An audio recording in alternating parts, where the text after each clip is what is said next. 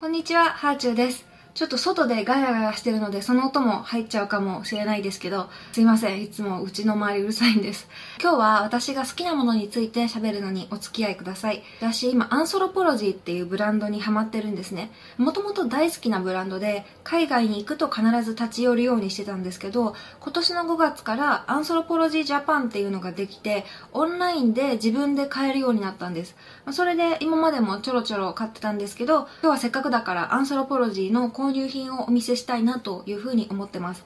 アンソロポロジーのお洋服見せる前に、アンソロポロジーがどういう世界観かっていうことだけお話しすると、独創的で教養とゆとりがある30歳から45歳の女性たちのためのライフスタイルブランドなんですね。アクセサリー、ランジェリー、家具、えー美容アイテム、ギフト、レディースアパレル、いろいろなものが売ってます。全世界に200店舗以上展開があるみたいですね。ファッションがとても大切だと認識していながら、人生を楽しむのに忙しすぎて、最新のトレンドを追い切れないでいる方々です。この女性たちにとって、アンソロポロジーは次の発見につながる扉であり、何ができるかを描いてみることができる一本の絵筆です。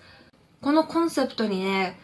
すごい私ビリビリっとやられて、じゃあアンソロポロジーどんなお洋服売ってるかというと、例えばこれです。え今着てるのが、えディータフリルスウェット T シャツって言ってですね、ちょっと家の中でくつろぐとか、自分のクリエイティビティを発揮するような作業をリラックスしながらするときにすごくフィットするお洋服だなと思って買いました。これが S サイズの9900円でしたね。それからお洋服もう一着買って、唐辛のプルオーバー、これは1万5000円でしたね。うん、これもね、また動画の中で着たいと思います。で、今、こうやって喋りながらもつけていたブレスレット。見えるかな？このイエローモチーフとブルーモチーフと2種類買ったんですけど、それぞれ1600円でした。1本でつけても可愛いし、じゃらじゃらと重ねてつけても可愛いんですけど、今日はね、見せるために両方2つともつけています。で、それからアンソロポロジーって何が可愛いって文房具が本当に可愛いんですよ。文房具はね、じゃーん、こんな感じで、えーノート3冊で、これは2100円でしたね。これ無印良品のノートなんですけど、それと比べるとちょっと小さいサイズですね。すごくファッショナブルで持ってるだけでテンションが上がるような柄です。それから Anthropologie はちょっとインテリアになるような本とかも売ってるんですけど、今回はこんなのを買いました。ちょっとね、海外から shipping されてくる時にちょっとだけ曲がっちゃってたのが悲しかったですけど、まあでも表紙とかは綺麗なんで。52 Lists for Calm って言って自分が落ち着くための方法をいろいろ書いていく自分探しノートみたいなやつですね。自分探しのワークとそれに関するコラムとあと素敵な格言とかそういうのが入ってます。私こういうのって書かずに眺めてるのが好きなんですよ。もうちょっと自分の中でアートみたいなものなんでしょうね、文房具って。たまにこうやってパラパラって眺めると心が落ち着くみたいな感じで文房具オタクなんだと思います。あの、しおりがベルベットのリボンなんです。もう本当にテンション上げるためのノート。えー2200円です。今回の購入品はこのお洋服2着と、あとブレスレット2つと、あとノートというかまあ文具類2種類。で、関税消費税込みで32,400円でした。送料は本来かかるんですけど、5000円以上の買い物だと送料無料になるっていうことで、今回は無料になってます。他にもアンソロポロジーでこんな可愛いの売ってるよっていうのを見せたくって、ちょっとお付き合いください。えっとね、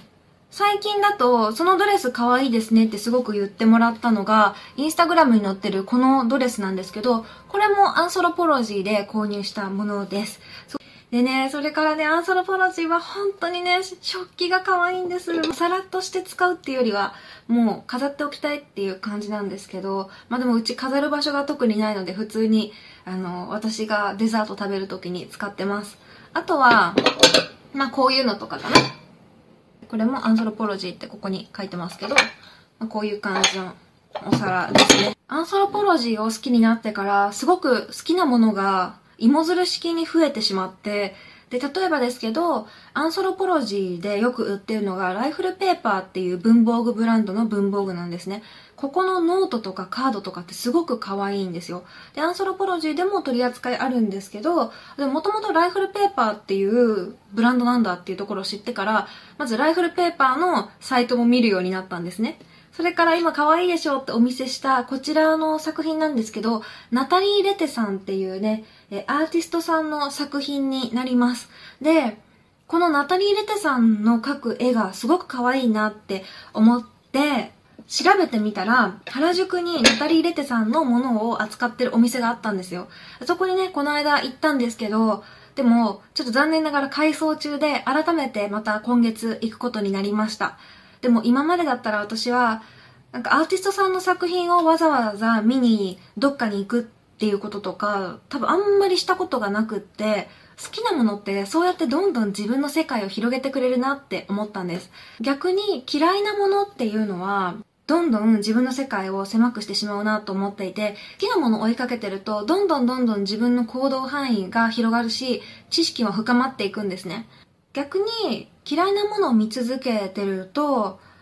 なんかそれしか見えなくなっていく、どんどん。好きなものっていうのは自分を遠くに運んでくれるんだなって思って、まあ、この間ナタリー・レテさんの本も注文したんですけど、ナタリーさんの本を見るようになったりとか、ナタリーさんが他にコラボレーションしているブランドをまた好きになったりとか、そんな感じでね、どんどんどんどん行動範囲と知識が広がっていくんですよ。だから、よく好奇心旺盛でいようみたいな話ありますけど、好奇心旺盛になるためにはどうしたらいいかっていうと、まず好きなものを作るっていうことだと思います。というわけで今日は好きなものについての話でした。ではではまた。